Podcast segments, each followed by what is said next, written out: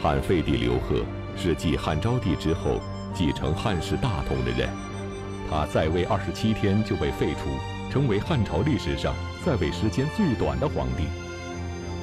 据《汉书》记载，刘贺在执政期间便做了一千多件荒淫之事，平均每天四十多件。那么，如此荒淫的人，为什么能够登上皇帝宝座？刘贺又为后人留下了哪些笑料谈资呢？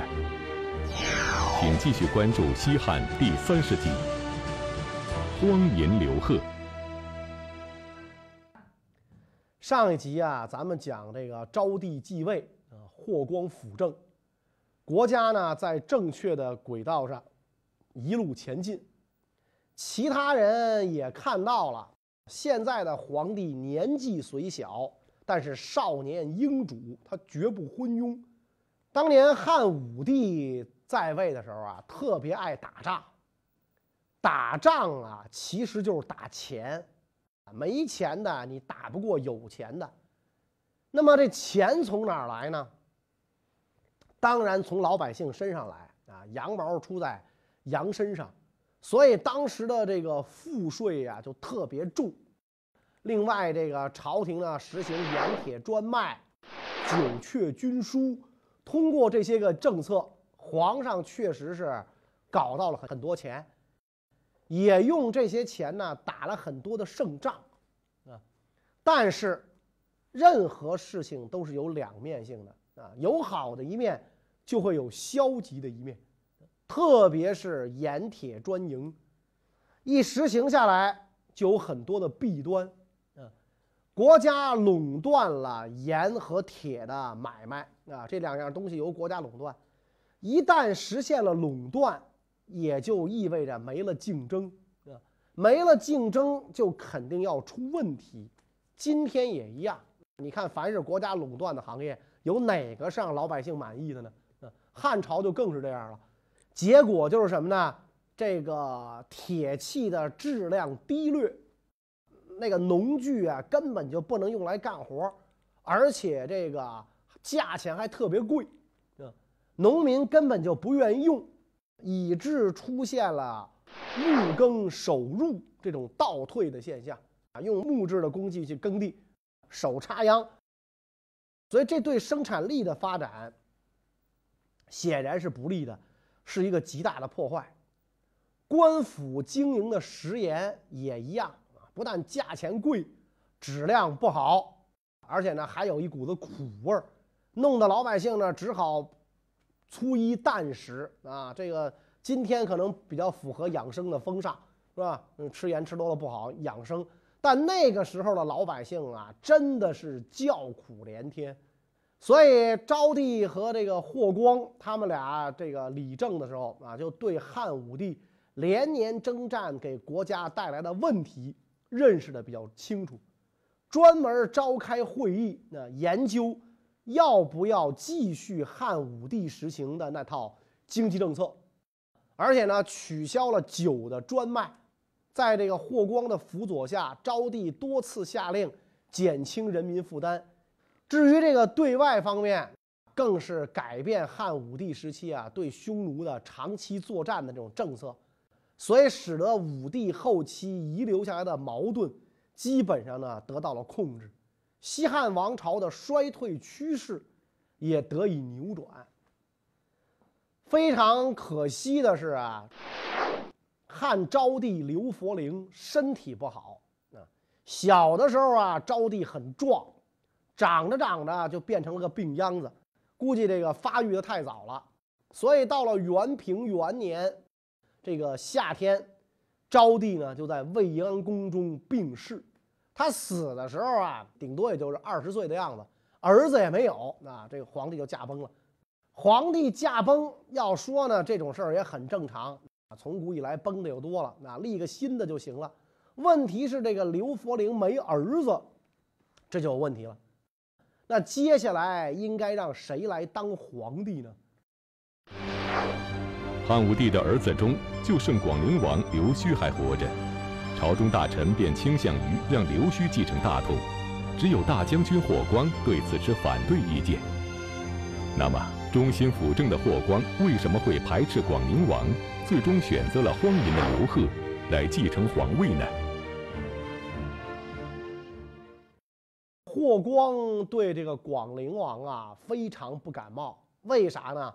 咱上一讲也讲过，他跟这个燕王一样，哥俩不守规矩，不合礼法，所以这个武帝活着的时候就不喜欢他，选这么个人当皇帝。先帝还不得从茂陵里出来把咱骂死啊！作为这个汉武帝的顾命大臣，霍光呢实在是不想立这主，但是他又不好自己明说啊，说我不愿意立他，那他这人比较二，没法说。现在大家伙都支持他，我要说反对，如果反对无效，这家伙要上个台真当了皇帝，那还不找我算账啊？但是这个朝廷当中有眼力见儿的人很多呀，这个明白霍光心思的人也很多。有人看出了这个霍光的窘境，就给他提建议，说从前周文王舍弃年长的儿子伯邑考，立伯邑考的弟弟周武王为继承人，所以这充分说明，只要适合继承皇位，即便废长立幼，也完全。没什么问题，如果不适合继承皇位，就算是先帝的亲儿子也不能继位。这个人的话正合霍光心意，霍光就把这个人的奏章拿出来给丞相杨敞等人观看，丞相也觉得这个人说的有道理。就广陵王那名声，是吧？迎风臭十里，谁不知道啊？所以决定另立新君。这个提建议的人呢，也升做了九江太守，然后大臣们就在这个皇族里边挑，扒拉来扒拉去，能接班的人还真不多。汉武帝唯一的儿子被否了，那就在他孙子里边找吧。想来想去，找了一位昌邑王刘贺，这个人是汉武帝的孙子。反正锤矬子里边拔将军啊，能扒拉出来的不多。大家就同意了，说让这个刘贺来做皇帝。刘贺幼年丧父，五岁时就当上了昌邑王。昌邑国远离长安，刘贺又从小缺乏管束，便慢慢成长为一个狂妄放肆、作为毫无节制的纨绔子弟。那么史籍中究竟记载了刘贺的哪些荒唐事迹呢？汉武帝国丧期间，刘贺依旧出外巡游狩猎不止，这是严重违法礼制的。你爷爷都死了，你整天吃喝玩乐，一点孝心都没有啊！你你小子算人吗？刘贺有一次出外游猎，不到半天时间驰骋二百多里，啊，速度挺快啊，应该到这个参加奥运会，没准能拿个马术冠军，看着是挺拉风的啊，但是呢。把自己是累得够呛啊，而且一路之上严重扰民，手下人也跟着瞎折腾啊，怨声载道。这个昌邑国的中尉王吉是个明白人，就上书呢劝说这个刘贺啊，说大王你不喜欢好好读书，专爱游玩享乐，整天驾着马车不断乱跑。啊！你不停的这吆喝，那都是驾我语，不停的吆喝，弄得你嘴巴都疼；你乱挥马鞭，弄得手都疼；马车颠簸，弄得你浑身疼啊！那个那个马车，它不像现在汽车有减震轮胎什么的，是吧？马车这颠得厉害，是吧？你累不累呀？你，你大清早冒着露水雾气，白天盯着风沙尘土，夏季顶着烈日暴晒，冬天被刺骨寒风吹到台里头来，整天乱跑。你说你这何苦呢？啊，你简直浪费青春，挥霍生命嘛！你不如啊，在宽敞的殿堂之中，细软的毛毡之上，跟着名师学学学问，做点学问。然后呢，您弄点简单易行的锻炼运动，又能保养身体，又能学到尧舜那样的治国之道。时间一长，你的美名也会远扬。朝廷知道你的美名，肯定会对你表示满意。这朝廷要一满意，您这封国不也就安稳了吗？啊，当今皇上聪明孝顺，一直对先帝念念不忘，从来就不搞什么狩猎呀、大兴土木啊。说大王，您再看看您自己，您跟皇上一点都不一样，这太危险了啊！大王，是吧？你凡事必须要跟中央保持一致才行。刘贺看到王吉的上书之后，赶紧下令，说：“我我以前啊所作所为的确不周到，中尉你对我很忠心，你这个建议弥补了我很多过失。”然后让侍从赏赐中尉王吉牛肉五百斤、酒五担、干肉五捆儿啊，也不知道五百斤牛肉搁哪儿，当时也没冰箱啊。但是没几天。刘贺就又开始我行我素啊！中尉的建议就管用了这几天。昌邑国的郎中令叫公随，这个人呢也是忠厚刚毅，一向能够坚持原则。看到国王这个德行，他也很生气呀。一方面不断的规劝刘贺，一方面责备封国丞相太傅没有尽到责任啊！你们怎么把大王教成这个样子？所以引经据典，陈述利害，说的声泪俱下。而且呢，他经常的冒犯刘贺啊，当面指责他的过失，这就弄得这刘贺呀特别不耐烦。嗯，有一次这个郎中令又开始规劝刘贺，刘贺实在扛不住了，居然站起来捂着耳朵就跑出去了，一边跑一边喊。说这郎中令专门揭人短处，不是厚道人啊！他也不想想自个儿干没干厚道事儿，是吧？郎中令不是厚道人，我不想见他，捂着耳朵跑了。刘贺就特别喜欢跟这个车夫啊、厨师啊这些人一起厮混啊，一堆人在一起啊，大吃大喝、大唱大跳，玩到高兴处，毫无节制的赏赐他们。但是对于这个。正人君子啊，读书的君子从来就没见刘贺这么大方过，所以刘贺的这些行为让这个公随啊实在看不下去了啊。他入宫去朝见刘贺，哭着双膝行走，走到刘贺面前啊。这种行为让刘贺的左右侍从都感动得热泪盈眶，刘贺却不咸不淡地问。说郎中令啊，你哭啥呀？公随说：“我为社稷危亡而痛心，希望您能赐给我一个单独的机会，我跟您呐好好的说说，请您平退左右。”刘贺就让左右人退出，然后公随就问了：“说大王，您知不知道胶西王刘端为什么会因为大逆无道之罪被灭族？”刘贺说：“哟，这我还真不知道。”公随就说了：“说您不知道，那我跟您说一下，这个胶西王啊，有一个专会阿谀奉迎的臣子叫侯德。胶西王所作所为就跟夏桀、商纣一样暴虐，而侯德呢，却说他像尧舜一样贤明，所以胶西王对侯德的阿谀谄媚呀非常欣赏，经常跟他在一块儿，因为胶西王。”只听信侯德的奸邪之言，以至于落得如此下场。而今大王您亲近奸邪小人，已经逐步沾染恶习了，这可是存亡的关键，不能不慎重对待。因此，我建议我挑选一些平时这个品德高尚的人来伺候您，啊，以便呢来影响您。让您也能慢慢变得品德高尚起来。刘贺一听，那那好吧，那就接受了这个建议。嗯，但是刚刚过了没几天，公随挑选的那些人就全被刘贺呀给赶跑了。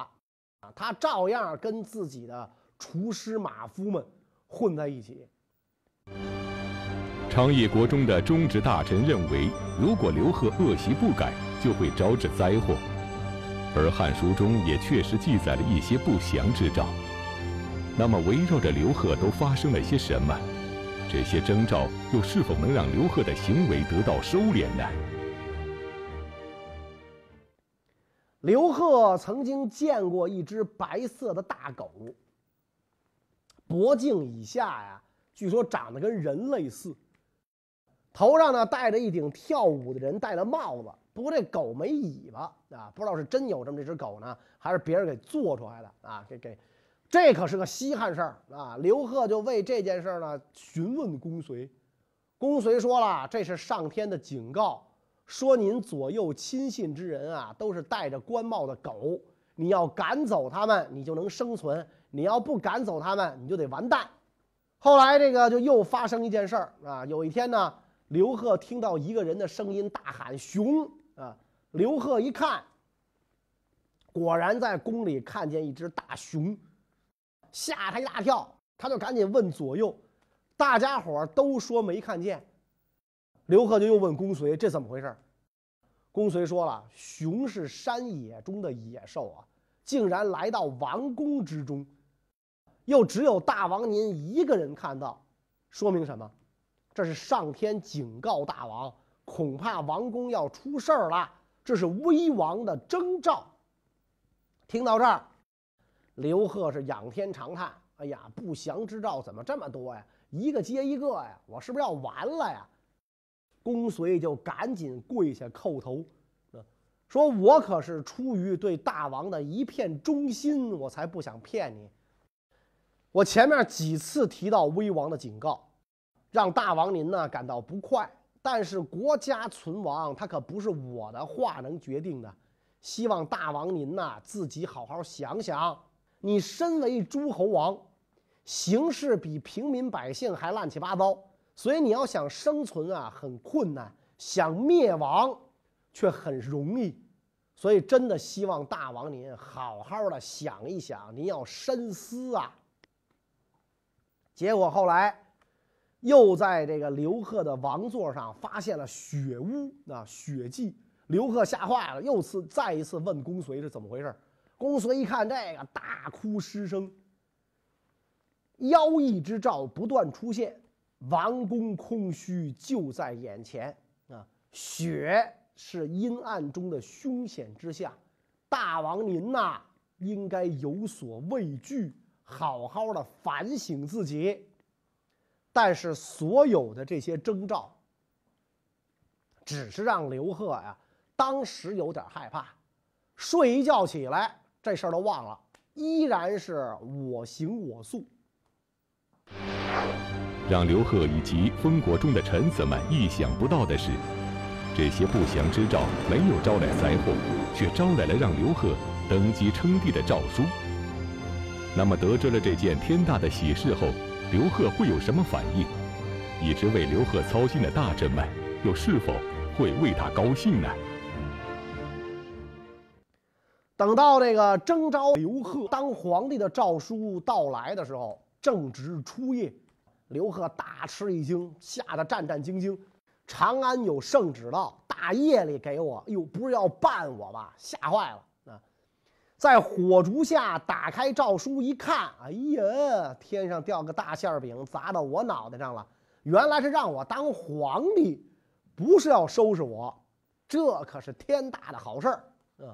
所以到了第二天中午，刘贺就出发前往长安，黄昏时候就走了一百三十五里啊！他高兴啊，沿途不断有随从人员的马匹累死啊！这小子想当皇帝，急得不行啊！一路上那家伙风风火火的往前赶，当然了，这事儿搁谁身上谁也高兴啊。刘贺这一路走啊，在这个进京的路上恶习不改啊，走到济阳就派人去索求这个长明基，弄得这地方官府是手忙脚乱，老百姓乱怨声载道。经过弘农，派人用车拉着成批成批的美女。小子，皇上还没当上，就惦记上这个来了啊！到了湖县，朝廷派来迎接的这个使者，一看这么个乱七八糟样，就责备这个昌邑国相：“你这国相咋当的？你怎么教导出这么个王爷来，辅佐这么个王爷？皇上刚驾崩，他就惦记着乱搞美女，这什么东西嘛？这是，是。国相就把这件事儿就转告了公随，公随进来就见刘贺，问这件事儿。刘贺说：“没有的事儿啊，我哪找美女了？你们误会了吧？”后来在公随的强力要求下，才把呢给刘贺搜集美女的人杀了。但是这些美女一路上还是带着，所以你说这个搜美女的这哥们儿多倒霉啊！尽心尽力的给主子干事儿啊，然后就跟一块用过的抹布似的，啪就让人扔了，出门被干掉。过了几天啊，刘贺一行神速啊，抵达了坝上。朝廷派大鸿胪到郊外迎接，侍奉这个刘贺呀，换乘皇帝乘坐的御车。刘贺呢，就让昌邑国的太仆驾车，郎中令公随相陪。即将到达东都门的时候，公随就跟这个刘贺讲，说按照礼仪。奔丧的人看到国都，应该痛哭。前面可就是长安外郭的东门了，所以大王您应该嚎啕大哭，体现你对先皇的亲情。先皇因为毕竟是你叔叔嘛，是吧？你应该哭。没想到刘贺说：“哎呦，我嗓子疼的厉害，我现在可不能哭，我一哭就疼的要命。”所以就进了城了，啊，就进了这个外郭了。啊，来到内城，到了城门之前，这个公随就再次提醒刘贺该哭了。啊，现在你刚才说外城你不哭，现在进内城了，该哭了。刘贺说：“我嗓子还是疼。再者说了，城门跟郭门一样，我哭不出来，还是不肯哭。”将至未央宫东阙，公随说了：“咱昌邑国吊丧的账目。”就在阙外御用大道的北边，帐前有一条南北通道，这个马呀也往前走不了几步了。你赶紧下车啊！我求求您了，大王，赶紧下车，朝着门阙面向西方伏地痛哭，而且你要哭得非常难受，没人扶你，你千万别起来。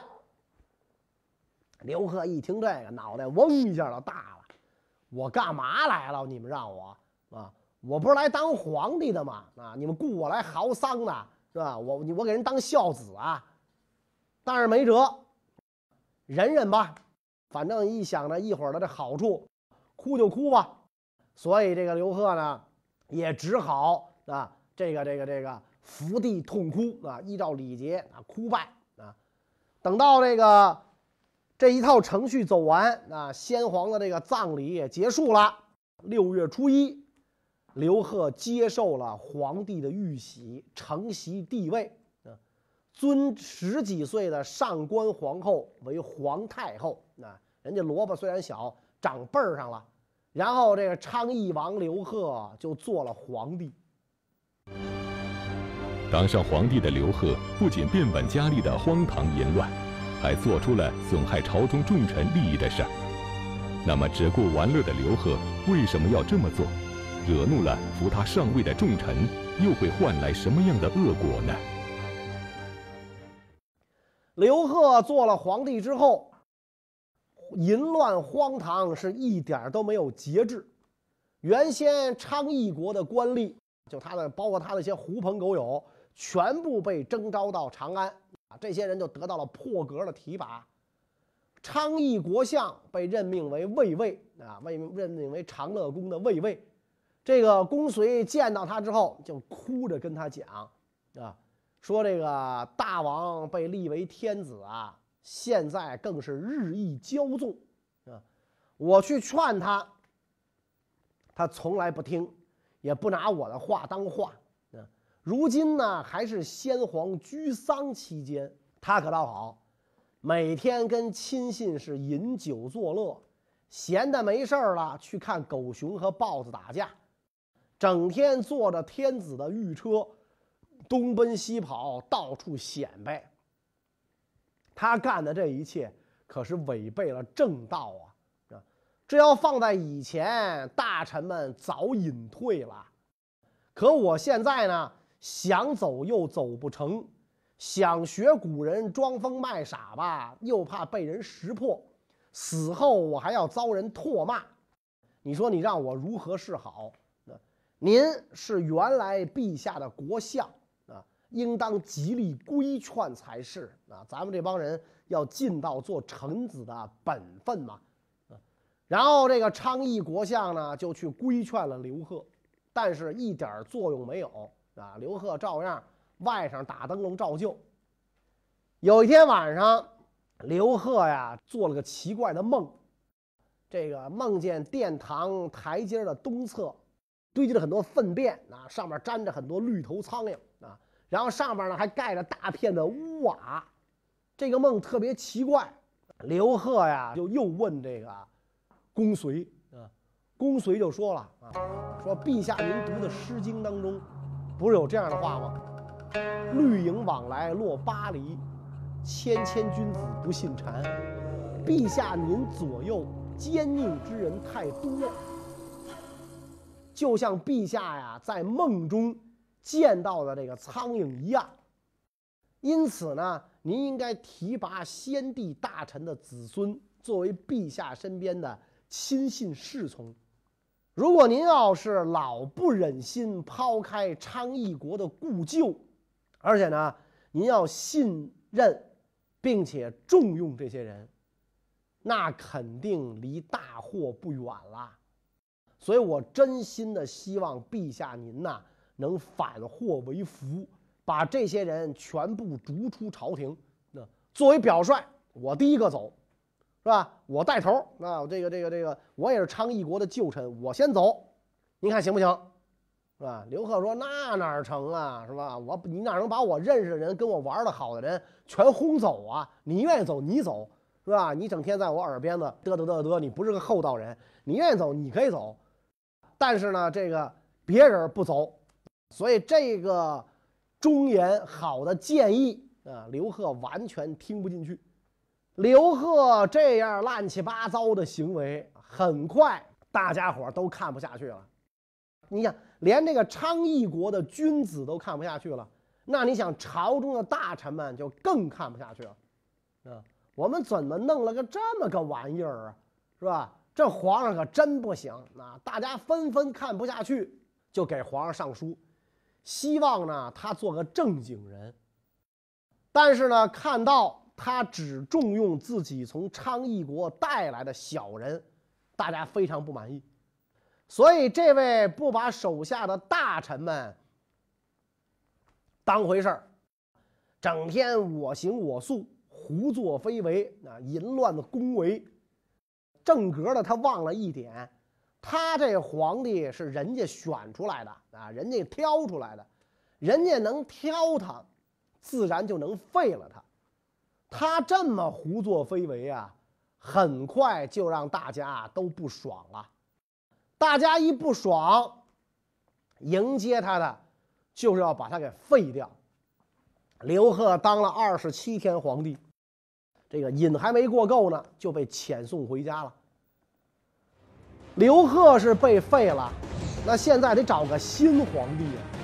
关于这个问题呢，我们下一讲再讲。谢谢大家。